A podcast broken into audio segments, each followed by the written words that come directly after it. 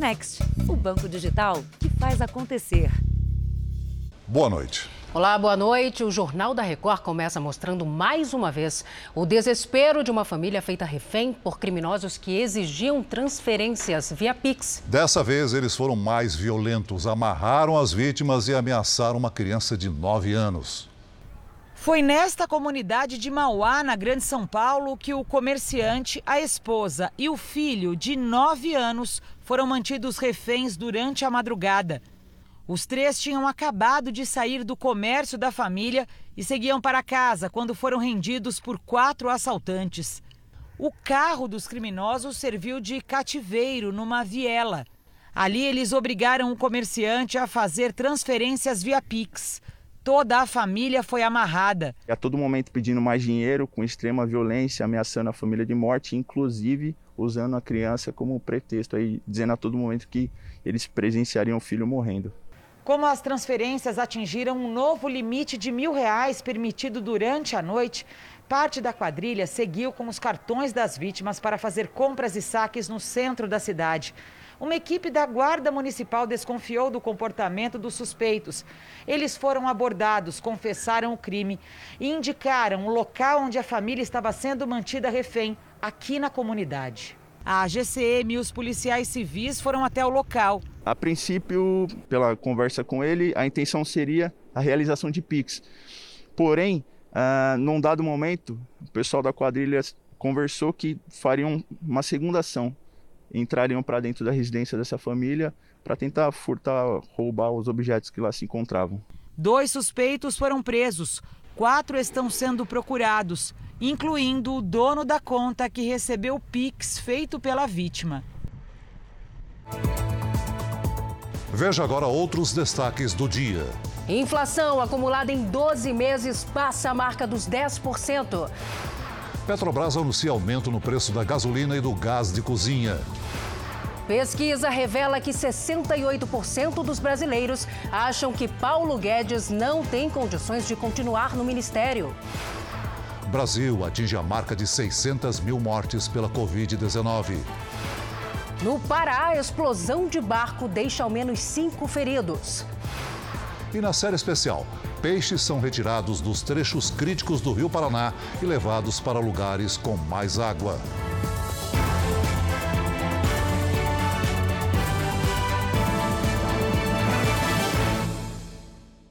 Oferecimento Beats, a conta digital em que você sempre ganha.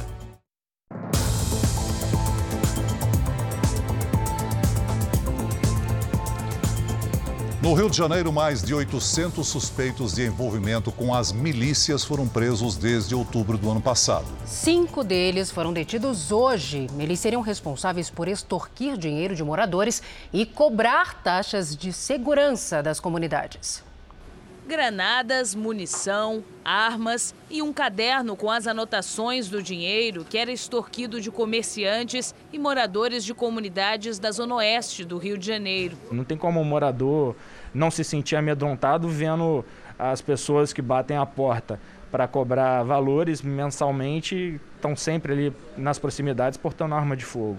Segundo a polícia, o material pertencia a cinco suspeitos presos hoje apontados como narcomilicianos. Eles fariam parte da quadrilha de Edmilson Gomes Menezes, preso em agosto desse ano e apontado como chefe do grupo. Os criminosos estariam em uma disputa por territórios que eram controlados por Wellington da Silva Braga, o ECO, morto em junho numa operação policial. Os presos na ação de hoje foram identificados por meio de informações obtidas pelo Serviço de Inteligência da Polícia Civil. Uma das funções do grupo era fazer a proteção da comunidade para tentar impedir uma possível invasão de rivais. Desde outubro do ano passado, mais de 800 milicianos já foram presos no Rio de Janeiro em operações policiais. Essa disputa toda gera uma corrida armamentista pela defesa ali do, do, do, do território. Nossa intenção é evitar que aconteça isso ou que um grupo rival é, tome ali em razão desse enfraquecimento. Em Minas Gerais, uma quadrilha responsável pelo chamado golpe do motoboy tinha uma espécie de central telefônica dentro de um condomínio de luxo. Foram pelo menos oito vítimas, idosos, na maioria, que tiveram 250 mil reais em prejuízos. As imagens mostram quando o criminoso recebe o cartão de uma idosa pela grade da casa. Neste vídeo, o momento em que outra vítima entrega o cartão ao motoboy. Entre saques e transferências, o prejuízo foi de 94 mil reais. Foi por meio dessas imagens que a polícia conseguiu localizar a moto usada no crime. Foi possível seguir o motoboy e chegar ao endereço da quadrilha. Os estelionatários montaram uma espécie de central telefônica em um apartamento de luxo neste bairro em Belo Horizonte. A quadrilha, que é de São Paulo, estava aqui há dois meses, especificamente para aplicar o golpe. No local havia 10 mil reais em dinheiro, máquinas de cartão, computadores, celulares e equipamentos usados em centrais de telemarketing. Com os equipamentos, os criminosos ligavam para as vítimas se passando por funcionários de banco e convenciam a pessoa que havia um problema com a conta. Orientavam a destruir o cartão, preservando apenas o chip. Com o chip e as senhas, o grupo fazia saques, compras e transferências. Quatro suspeitos foram presos em flagrante. A vítima tem que estar sempre preparada, sempre instruída para saber que esse não é o tipo de, de, de, de meio com que essas instituições tratam com a vítima. A inflação oficial brasileira passou dos 10% no acumulado dos últimos 12 meses. Alimentos e energia se destacam entre os setores que mais subiram. Quem precisa comer na rua e se deslocar sente no bolso o impacto dos preços em alta. O café da manhã era sempre na padaria, mas agora o Zacarias só vem uma ou duas vezes por semana. Tá muito difícil as coisas, né? Pega um cafezinho, alguma coisinha, dá quase 10 reais. É muito pesado, chega no final do mês. Difícil para o cliente e também para o gerente, que precisa lidar com o aumento dos custos. A gente está tendo que apertar muitas coisas, as coisas deram uma, uma disparada em tudo. E você tem que adaptar o cardápio, olhar para desperdício, porque senão a gente não vai conseguir fechar esse custo final para não repassar tanto para o cliente do dia a dia. Em setembro, os alimentos tiveram alta. Os preços forçam o brasileiro a se adaptar. Diminuir consumo e inclusive refeições aqui, né? Hoje a gente tem escolhido bastante aonde vai para tentar minimizar o gasto com isso. Assim como os alimentos que vem pressionando a inflação há vários meses, a conta de luz novamente ficou mais cara e foi o que mais pesou no índice, com alta de quase 6,5%. E a energia e os combustíveis, que também subiram, são itens que contaminam outros preços, porque aumentam custos de produção e de transporte, repassados para os valores que os consumidores pagam. Dos 377 produtos e serviços incluídos na pesquisa do IBGE, 65% ficaram mais caros em setembro. A inflação foi de 1,16%, a maior em um mês de setembro desde 1994, ano do Plano Real. Em 12 meses, o IPCA acumulado passou de 10%. Lidar com a inflação é o maior desafio hoje no restaurante do João. O meu cardápio. Eu tentei buscar um preço mais acessível, mas eu sofro para poder fazer as contas baterem. Este economista acredita que os preços dos alimentos devem desacelerar a partir de agora, porque isso já começou a acontecer no atacado. A alta dos juros também deve ajudar a segurar a inflação. Você precisa de gasolina e energia elétrica para quase todas as coisas. Como esses preços estão subindo muito, dá essa sensação que, que, que tudo está subindo. Mas se você olhar os preços no atacado, eles estão vindo negativo na margem. Isso pode ser significar um alívio, principalmente para os produtos industriais e, e para os produtos alimentícios na, na, nas próximas semanas. É o que espera quem paga a conta da inflação alta. Tem que diminuir, tem que estar mais estável e num patamar mais baixo. Não dá para ter uma, uma inflação galopante aí que consome tudo, né? O salário vai embora. E o Brasil tem hoje quase um milhão e meio de entregadores ou motoristas vivendo de bicos e sem vínculo empregatício. É, o crescimento no número de profissionais desses setores que trabalham por conta própria disparou nos últimos cinco anos. Trabalho sobre duas rodas. Depois do estágio em uma doceria, toda a vida profissional do Luiz foi em movimento. O jovem de 21 anos nunca teve registro em carteira. Fazendo entregas ganha 200 reais por dia. É assim que ele sustenta o filho recém-nascido. A gente vai fazendo um pouquinho aqui, um pouquinho ali. Tem que trabalhar, então não tem por onde correr. Um levantamento do Instituto de Pesquisa Econômica Aplicada revelou que já existem 1 milhão e 400 mil pessoas como Luiz.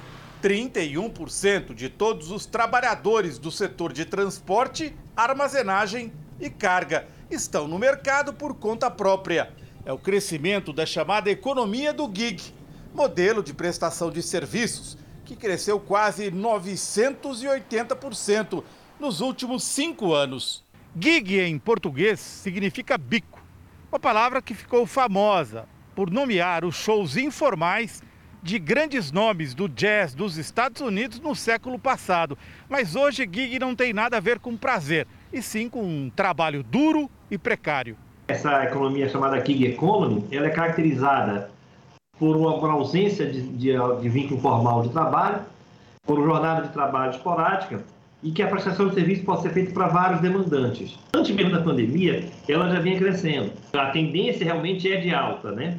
O Luiz não tem patrão nem horário a cumprir, mas só ganha quando pilota. Ao encontrá-lo hoje, o Luiz já tinha rodado 250 quilômetros. Tem um monte de despesa, tem periculosidade, tem chuva, sol, todo dia o motoboy tá doente. Aqui no caso é eu e Deus, né? O que acontecer comigo é minha responsabilidade. É a gente sozinho na rua. Agora vamos aos números da pandemia. O Brasil chegou nesta sexta-feira à marca trágica de 600 mil mortos para a Covid-19. Segundo o Ministério da Saúde, o país tem 21 milhões 50, 550 mil 730 casos de Covid-19. São 600.425 mortos. Foram 615 registros de mortes nas últimas 24 horas. Também entre ontem e hoje, 56.227 pessoas conseguiram se recuperar da doença. No total, já são 20 milhões 665.273 pessoas recuperadas da Covid e mais de 285 mil pessoas seguem em acompanhamento médico. No Afeganistão, ao menos 55 pessoas morreram num ataque à bomba numa mesquita. O grupo terrorista conhecido como Estado Islâmico K reivindicou o atentado, o mais mortal desde que os Estados Unidos deixaram o país e o Talibã assumiu o governo. O ataque suicida aconteceu na cidade de Kunduz, perto da fronteira com o Tajiquistão. Um homem-bomba se suicidou numa mesquita onde mais de 300 pessoas se reuniram para fazer orações. O local, frequentado por muçulmanos xiitas, teve as janelas quebradas e as paredes queimadas o Estado Islâmico K, rival do Talibã, assumiu a autoria. É o terceiro atentado recente comandado pelo braço afegão do grupo terrorista. O secretário de Estado norte-americano, Anthony Blinken, se encontrou hoje com o presidente do México, Manuel López Obrador. O encontro é o primeiro passo para a assinatura de um novo acordo de segurança entre os dois países. A crise de imigração, a pior das últimas duas décadas, é uma das principais preocupações para os dois lados. Os países devem debater também medidas para diminuir o narcotráfico. Veja a seguir. Após silêncio de quase uma semana, o ministro Paulo Guedes fala pela primeira vez sobre dinheiro em paraíso fiscal. E na série especial, a seca encurrala peixes e diminui espécies que não conseguem fugir do calor.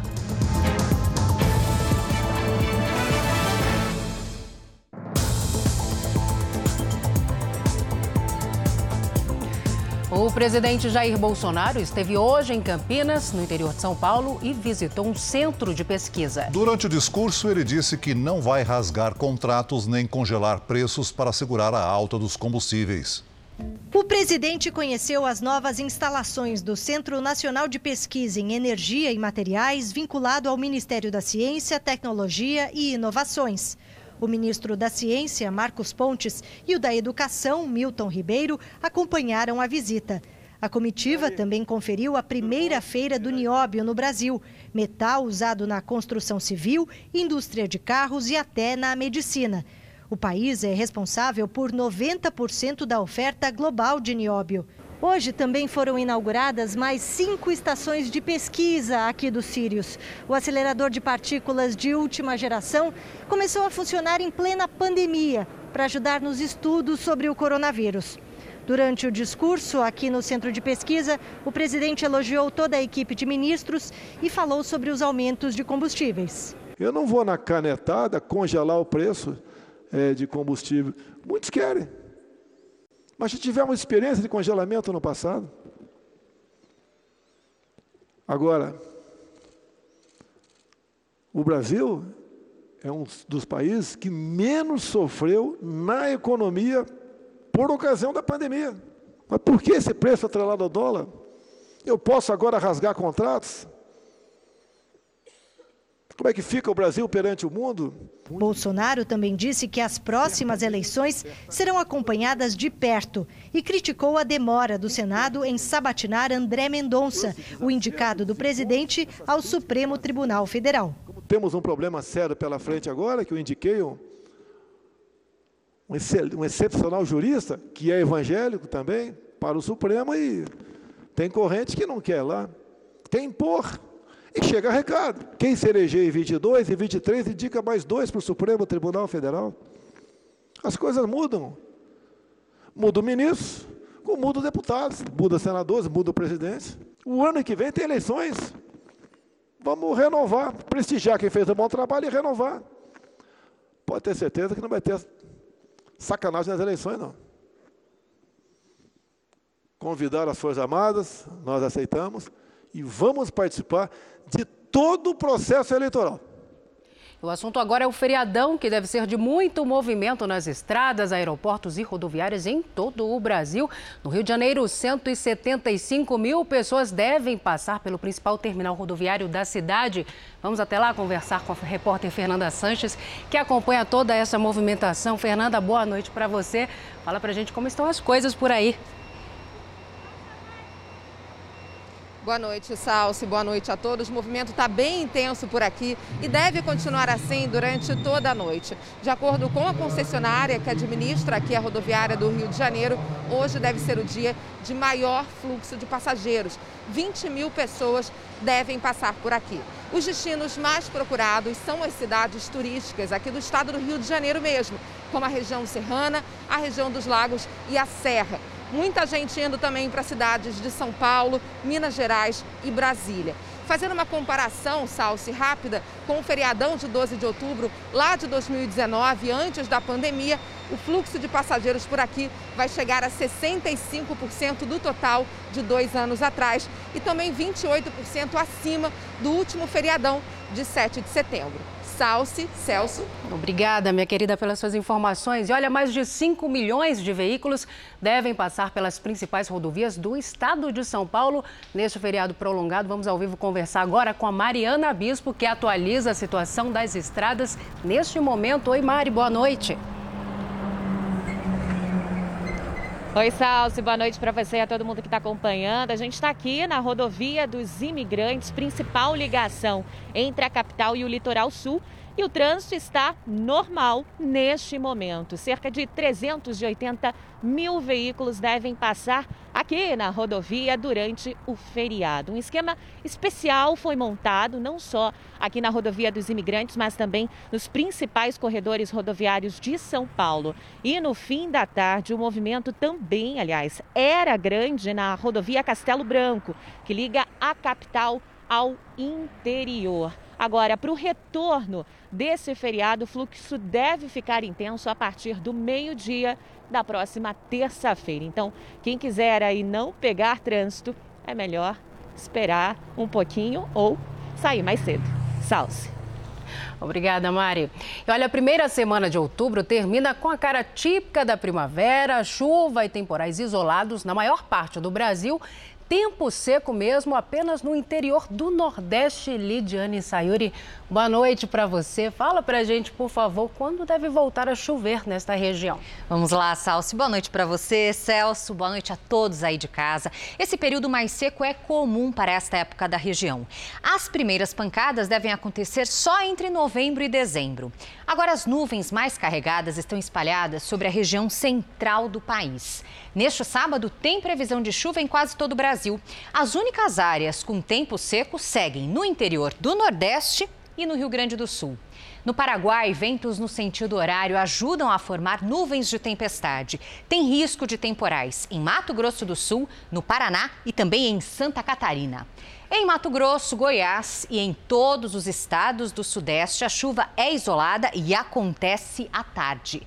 Em Florianópolis, máxima de 20 graus. Em Vitória, faz 23. Em Brasília e Manaus, 33 graus.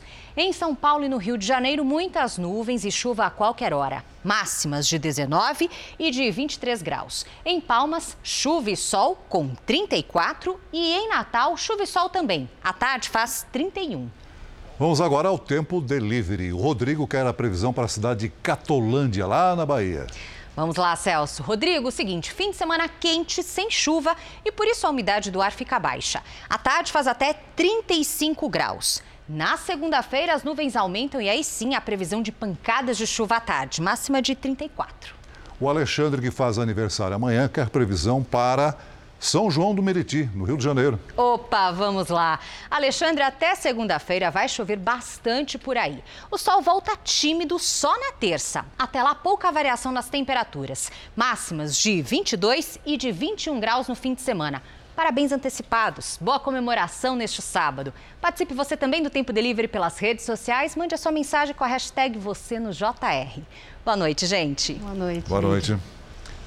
Dois jornalistas ganharam hoje o Prêmio Nobel da Paz pela defesa da liberdade de expressão. A Academia Norueguesa parabenizou a filipina Maria Ressa e o russo Dmitry Muratov pela corajosa luta em favor da democracia e contra governos autoritários.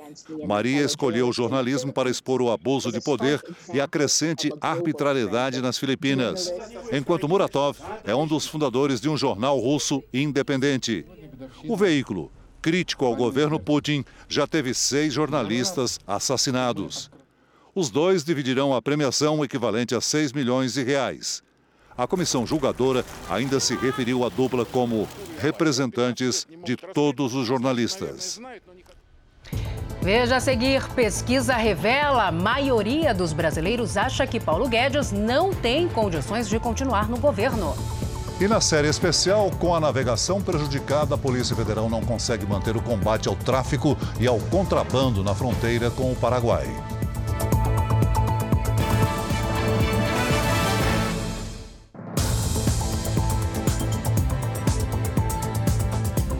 Mais da metade das vítimas de crimes sexuais atendidas no Sistema Único de Saúde retorna para procurar ajuda pelo menos uma segunda vez são as chamadas vítimas recorrentes e a maioria delas tem no máximo 14 anos.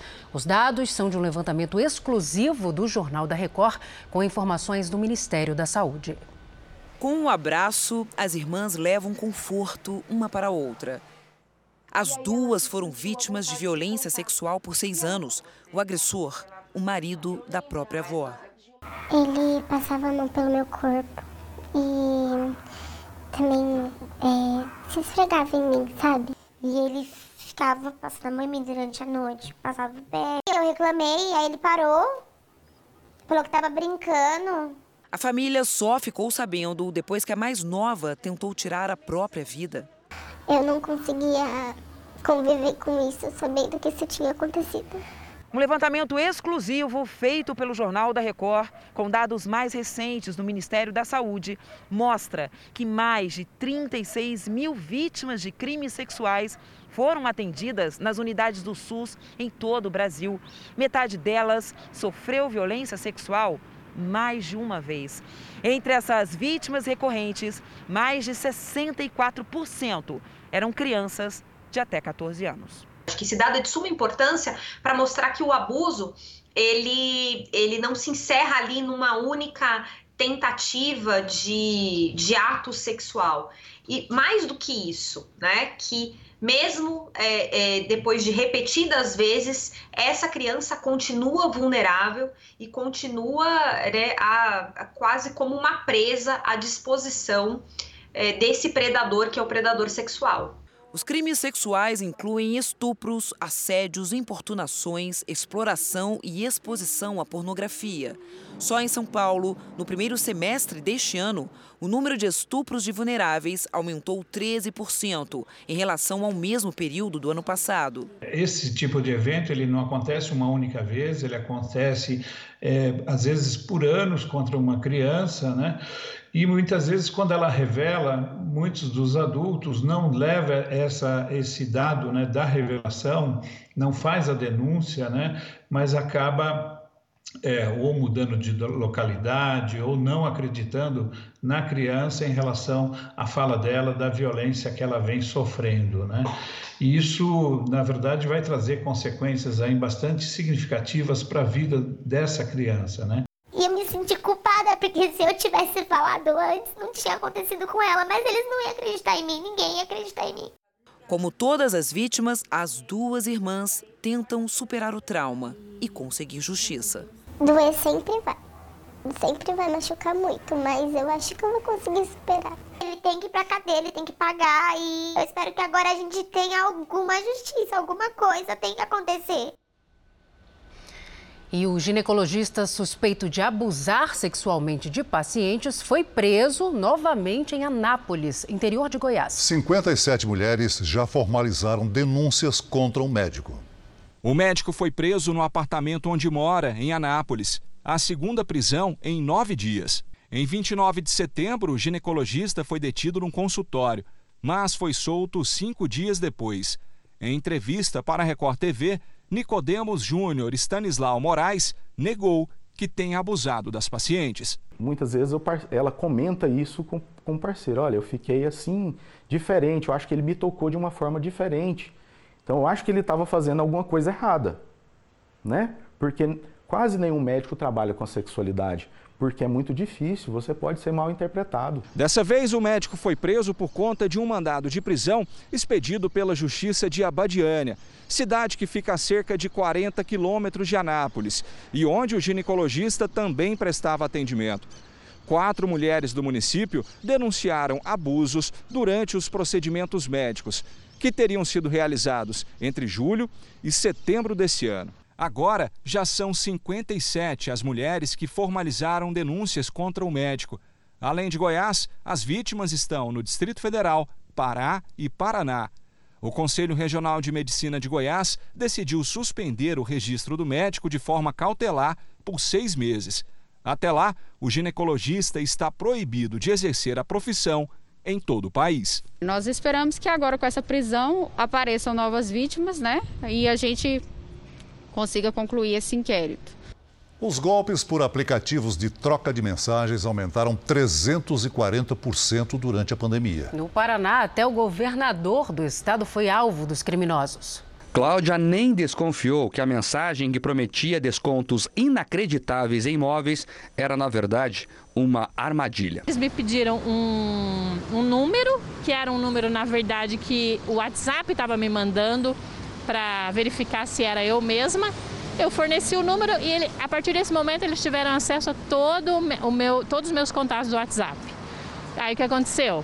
Começaram a pedir dinheiro. Adriane caiu no mesmo golpe três vezes só esse ano. Primeira vez eles falaram assim: ah, eu fui fazer um depósito, terminou o limite, estou sem limite e eu preciso pagar essa pessoa hoje, amanhã cedo eu já te transfiro assim que liberar meu limite. Faz essa transferência para mim. Recentemente, até o governador do Paraná foi vítima dos golpistas.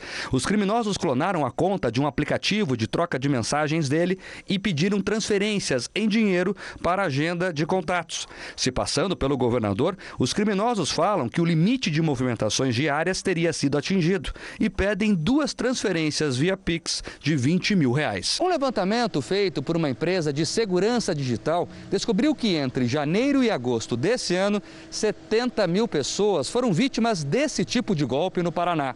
Em todo o país, a Federação Brasileira de Bancos estima que esse tipo de crime aumentou 340% durante a pandemia do coronavírus. As pessoas deixaram de sair para as ruas, os estelionatários, aí, por uma via alternativa, começaram a aplicar golpes, principalmente se utilizando de telefone celular e aplicativos. A polícia alerta: medidas simples podem evitar golpes como esses. A ferramenta te permite entrar em contato com a pessoa e fazer uma videochamada, por exemplo. Você vê se é seu amigo que está pedindo dinheiro, se é sua mãe ou algum familiar seu. A prevenção do estelionato é o melhor remédio.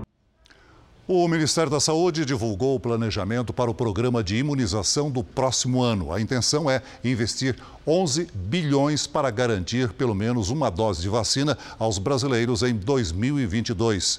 A repórter Nathalie Machado tem mais detalhes de Brasília. Boa noite, Nathalie. Olá, Celso. Olá, Salsi. Boa noite. Boa noite a todos. O ministro Marcelo Queiroga destacou que o objetivo é acabar com a pandemia em 2022. Mas para que isso aconteça, é necessário avaliar diversos aspectos, como, por exemplo, o número de mortes. Por enquanto, as vacinas previstas para a imunização no país são as da Pfizer e a AstraZeneca, independentemente da faixa etária.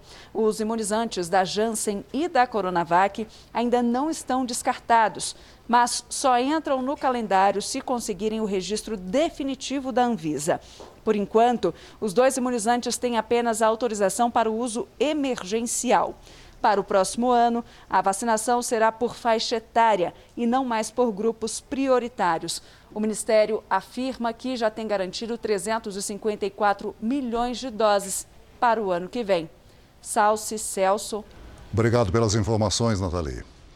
Vamos agora ao andamento da vacinação em todo o país. Somadas as aplicações da primeira, segunda e terceira doses, 1 milhão 822 mil vacinados receberam a imunização contra o coronavírus nas últimas 24 horas. Hoje, o Brasil tem mais de 149 milhões 182 mil vacinados com a primeira dose e 98 milhões 319 mil brasileiros completaram a imunização.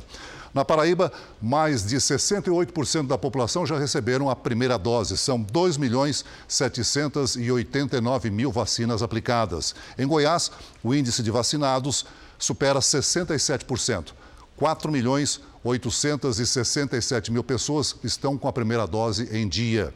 A Bahia tem quase 67% dos moradores vacinados. Mais de 10 milhões e 28 mil pessoas receberam a primeira dose. E Mato Grosso é outro estado que superou a marca de 60% dos moradores com a primeira dose. São 2 milhões 281 mil pessoas. No portal r7.com você pode acompanhar a situação de todos os estados no mapa interativo. O Centro de Controle e Prevenção de Doenças dos Estados Unidos afirmou hoje que vai aceitar a entrada no país de visitantes imunizados com todas as vacinas aprovadas pela Organização Mundial de Saúde. Entre elas está a Coronavac, amplamente aplicada aqui no Brasil. A maioria dos brasileiros acha que o ministro Paulo Guedes não tem condições de permanecer à frente do Ministério da Economia e deveria ser demitido pelo presidente Jair Bolsonaro. Este é um dos resultados de uma pesquisa inédita encomendada pela Record TV ao Instituto Real Time Big Data. Inflação nas alturas, dólar supervalorizado, 14 milhões de desempregados. A gestão do ministro Paulo Guedes à frente do Ministério da Economia é mal avaliada pelos brasileiros. É o que mostra uma pesquisa do Instituto Real Time Big Data, encomendada pela Record TV e que ouviu mil pessoas em todas as regiões do país. Quando questionada se o Brasil está no rumo certo na economia, 77% das pessoas responderam que não, 18% que sim e 5% não sabem ou não responderam. Quando a pergunta é sobre como avaliam a gestão do ministro Paulo Guedes no Ministério da Economia, 64% dos brasileiros desaprovam, 21% aprovam e 15% não sabem ou não responderam. Ele subestimou as dificuldades institucionais e políticas e até culturais né, que se antepõem, se antepõem ao exercício desse cargo. O ministro perdeu aquela aura né, de um, de um, de um executivo poderoso, posto Ipiranga, que ia fazer uma revolução liberal. No Brasil. Para 68% dos entrevistados, Paulo Guedes não tem condições de continuar à frente do Ministério da Economia. 22% acham que ele ainda tem condições e 10% não sabem ou não responderam. Particularmente no caso do ministro Guedes, ele tem sido muito infeliz nas declarações, né? E, e também a situação da economia é complicada, com inflação elevada, desemprego em alta, né? E, e o ministro não consegue, não está conseguindo transmitir é, confiança Além da crise econômica, o ministro Paulo Guedes enfrenta fortes críticas depois da divulgação de que tem uma empresa em um paraíso fiscal, as Ilhas Virgens Britânicas, e que teve ganhos próximos a 15 milhões de reais justamente com a valorização do dólar no período em que ele está à frente do ministério. Questionado se tem conhecimento de que Paulo Guedes foi envolvido em uma denúncia sobre ter empresa em paraíso fiscal, 62% disseram que sim, enquanto 35% disseram que não e apenas 3% não sabem ou não responderam. Quando você vê o próprio ministro da Economia, o gestor da economia do país, não é que guarda dinheiro fora do país, ele próprio né, é visto pela sociedade como alguém que não confia na própria política econômica que ele conduz. 52% dos brasileiros ouvidos pelo Real Time Big Data acham que a inflação está descontrolada por causa do ministro. 41% acham que não e 7% não sabem ou não responderam. A pesquisa ainda mostra que 64% dos entrevistados acham que o presidente Jair Bolsonaro deveria demitir Paulo Guedes. Especialistas ouvidos pelo Jornal da Record também concordam que o ministro já não deveria estar no cargo. Isso é desastroso, não possibilita que os agentes econômicos possam né, acreditar que a política econômica, que o gestor atual da economia possa conduzir o país para uma saída né, diferente do que a gente tem assistido. Seria muito pouco efetivo nas ações para a melhora da economia como um todo, né? para atividade econômica, geração de renda, geração de emprego. A pesquisa ouviu mil entrevistados por telefone no dia 7 de outubro em todo o país. A margem de erro da pesquisa é de 3 pontos percentuais para mais ou para menos, e o nível de confiança é de 95%. E após quase uma semana de silêncio, o ministro Paulo Guedes falou pela primeira vez sobre a empresa que mantém num paraíso fiscal com um patrimônio equivalente a 53 milhões de reais. O ministro Paulo Guedes falou em um evento virtual realizado pelo Fundo Monetário Internacional. Guedes disse em inglês que declarou os investimentos que tudo é legal e não fez nada de errado. O ministro também afirmou que o dinheiro está sob os cuidados de gestores independentes e não fez movimentações de trazer ou levar o dinheiro para o exterior, desde que está no governo. E classificou a crise como barulho com a proximidade das eleições. Everybody is legal, everything is declared, they didn't do anything wrong. Mas a declaração não coloca fim aos problemas do ministro. Paulo Guedes ainda terá que dar explicações na Câmara e no Senado e enfrenta novos pedidos de esclarecimentos do Ministério Público Federal e da Comissão de Ética Pública da Presidência da República. O ministro responsável pela área econômica possui uma empresa nas Ilhas Virgens Britânicas, consideradas um paraíso fiscal, porque cobram baixa tributação e garantem sigilo aos donos. No total, ele tem 9 milhões e meio de dólares investidos, o equivalente a cerca de 53 milhões de reais. Durante o período em que Guedes está no governo, os recursos já se valorizaram quase 15 milhões. Isso ocorreu por causa da política de valorização do dólar frente ao real. Ter dinheiro em paraíso fiscal não é crime, mas no caso de Guedes, há dúvida se ocorreu conflito de interesses. Isso porque investimentos do ministro podem ser impactados pelas decisões que ele toma sobre a política econômica. O ministro também já se posicionou contra tributar offshore. A crise atinge Guedes no momento em que os números da inflação aceleram. Hoje surgiu uma nova pressão sobre os preços. A Petrobras anunciou o aumento de 7,2% no preço da gasolina e no gás de cozinha a partir de amanhã. Na média, o preço do litro da gasolina vendido nas refinarias subirá de R$ 2,78 para R$ 2,98. O botijão de 13 quilos deve passar em média de R$ 46,77 para R$ 50,15. aumento que provoca impacto para o consumidor final. Com a pressão crescente, o ministro Paulo Guedes terá o desafio de tocar os trabalhos, que incluem as definições sobre a reforma tributária e a reformulação do Bolsa Família, juntamente com a sua defesa no caso da empresa em paraíso fiscal. Internamente, o ministro continua com apoio do presidente Jair Bolsonaro, apesar do desgaste enfrentado com outros integrantes do governo e do Congresso. A Organização para a Cooperação e Desenvolvimento Econômico anunciou um acordo de 136 países, entre eles o Brasil, para cobrar um imposto internacional mínimo de 15% sobre empresas multinacionais. A medida vale a partir de 2023 e atinge diretamente os paraísos fiscais em favor dos países onde as empresas realmente atuam. O acordo ainda afeta grandes empresas de tecnologia sediadas em nações com impostos mais baixos. Segundo a OCDE, a mudança pode gerar o equivalente a mais de 800 milhões de reais em receitas. Seis centrais sindicais declararam hoje apoio ao projeto que prorroga a desoneração da folha de pagamento das empresas que mais empregam no país. A medida que está na Câmara é vista como essencial pelos especialistas para preservar postos de trabalho.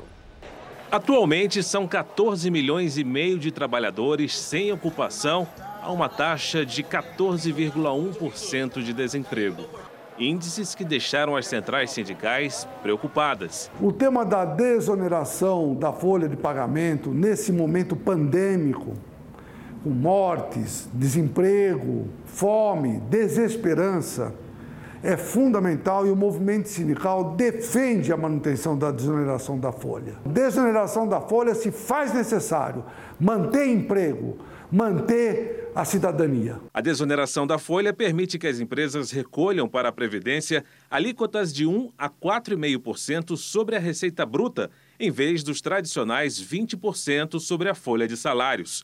É uma forma de baratear e manter as contratações. Há um, uma certa é, é, apreensão por parte dos setores que, que se beneficiam desse, dessa desoneração, no caso em que é, o Supremo venha a declarar é, inconstitucional a prorrogação. Isso pode, de fato, trazer é, um encargo a mais para os, para os contribuintes que nesse ano de 2021 já vinham recolhendo a contribuição sobre a, a o faturamento. 17 setores são beneficiados atualmente com a medida.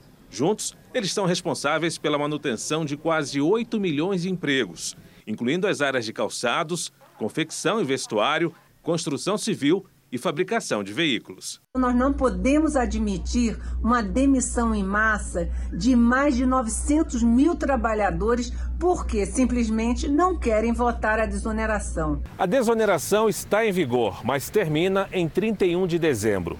Uma comissão da Câmara aprovou a prorrogação do benefício até 2026 como forma de impedir um cenário ainda pior nos níveis de emprego. Os parlamentares pediram apoio ao Ministério da Economia até agora, sem resposta. Mantendo os postos de trabalho, esses trabalhadores e trabalhadoras poderão consumir, poderão comprar coisas no mercado, gastar, com isso há um retorno também de impostos ao Estado. 2022, que tudo indica, será um ano bem mais difícil, eh, principalmente um ano eleitoral, teremos muito ruídos e as projeções de crescimento do PIB, elas são baixas. E nós precisamos de resgatar o máximo possível os empregos do nosso país. Uma embarcação que transportava combustível pegou fogo e deixou ao menos cinco feridos na ilha do Marajó, no Pará. Esse vídeo de uma câmera de segurança mostra o momento exato em que o incêndio começou. Uma mangueira parece escapar, deixando vazar combustível para dentro do barco. Em segundos, o fogo se alastra. É possível ver parte da tripulação fugindo às pressas. O outro barco que estava atracado ao lado também foi atingido pela explosão. A nuvem de fumaça podia ser vista de longe. As vítimas foram socorridas e transportadas de helicóptero para Macapá, no Amapá, a capital mais próxima do local do acidente. Na última reportagem da série especial desta semana, nossa equipe mostra como a seca do Rio Paraná atrapalha o trabalho da polícia. A falta de chuva também provoca uma reação em cadeia na natureza e animais de várias espécies lutam para sobreviver.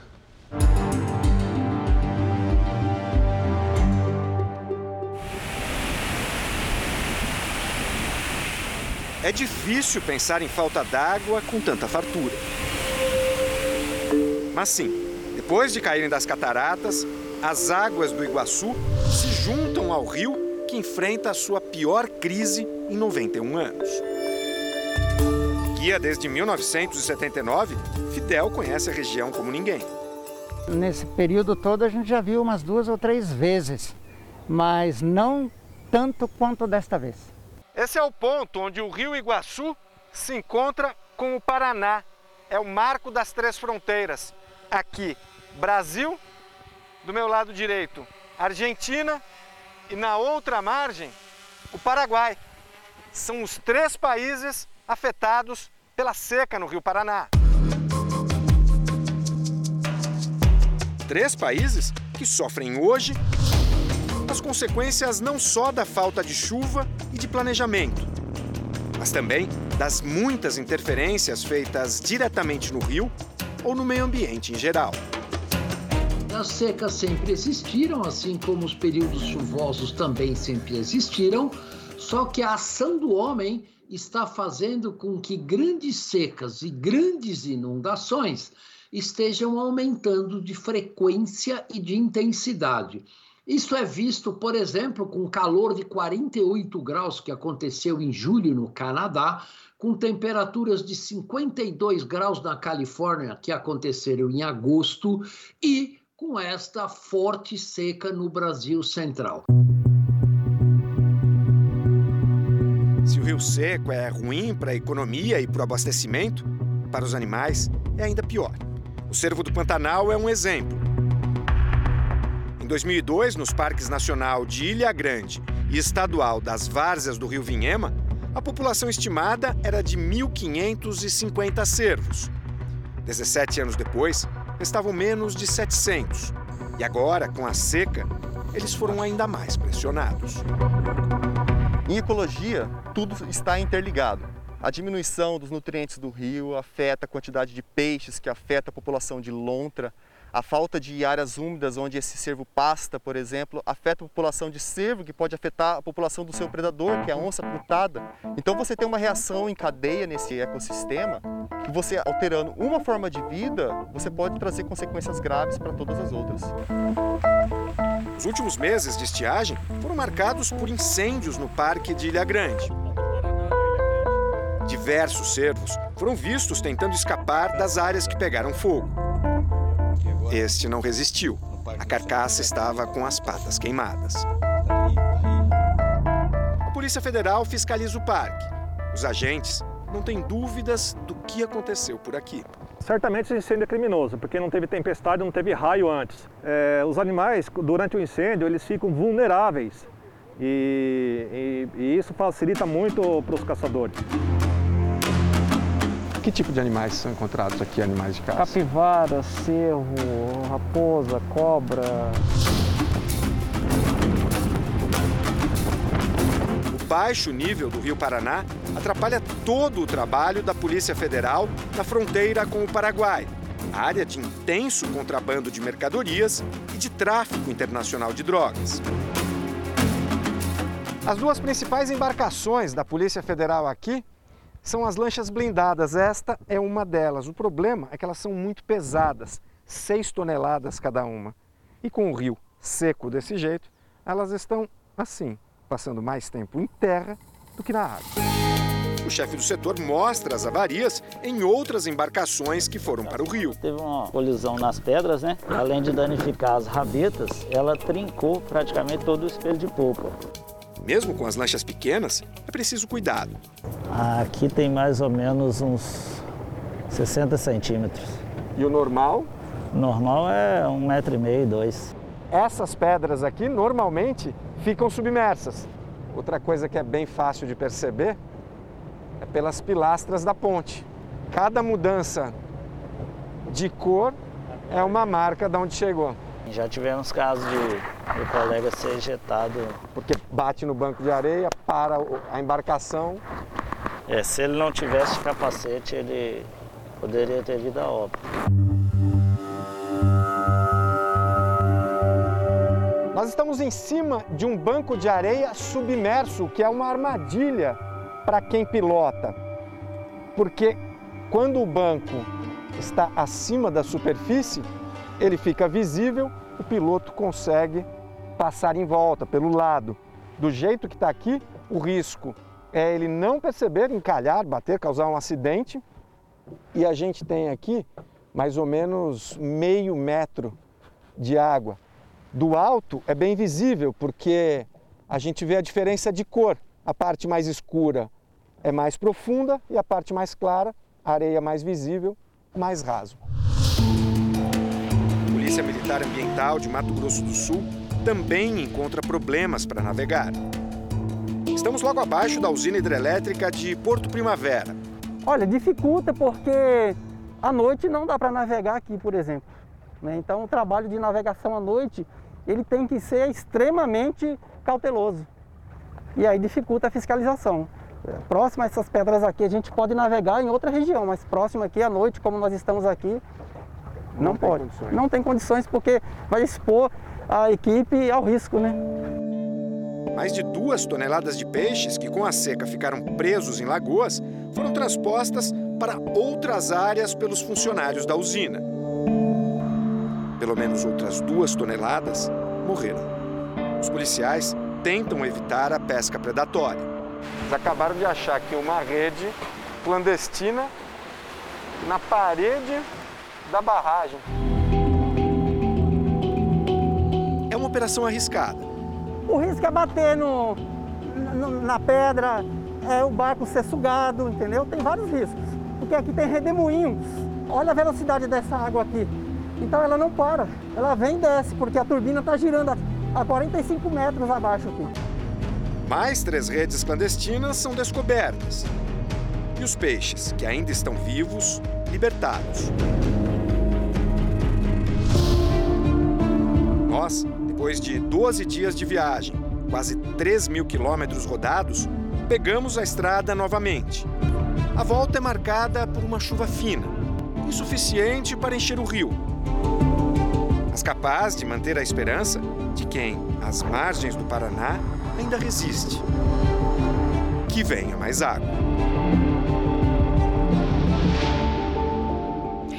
Agora, uma última notícia sobre as vítimas do barco que pegou fogo na ilha de Marajó, no Pará. O quadro clínico das vítimas não foi divulgado. A prefeitura da cidade de Chaves diz que não houve mortos. O Jornal da Record termina aqui. A edição de hoje na íntegra e também a nossa versão em podcast estão no Play Plus e em todas as nossas plataformas digitais. E à meia-noite e meia tem mais Jornal da Record. Fique agora com a novela Gênesis. A gente se vê amanhã. Até lá. Boa noite.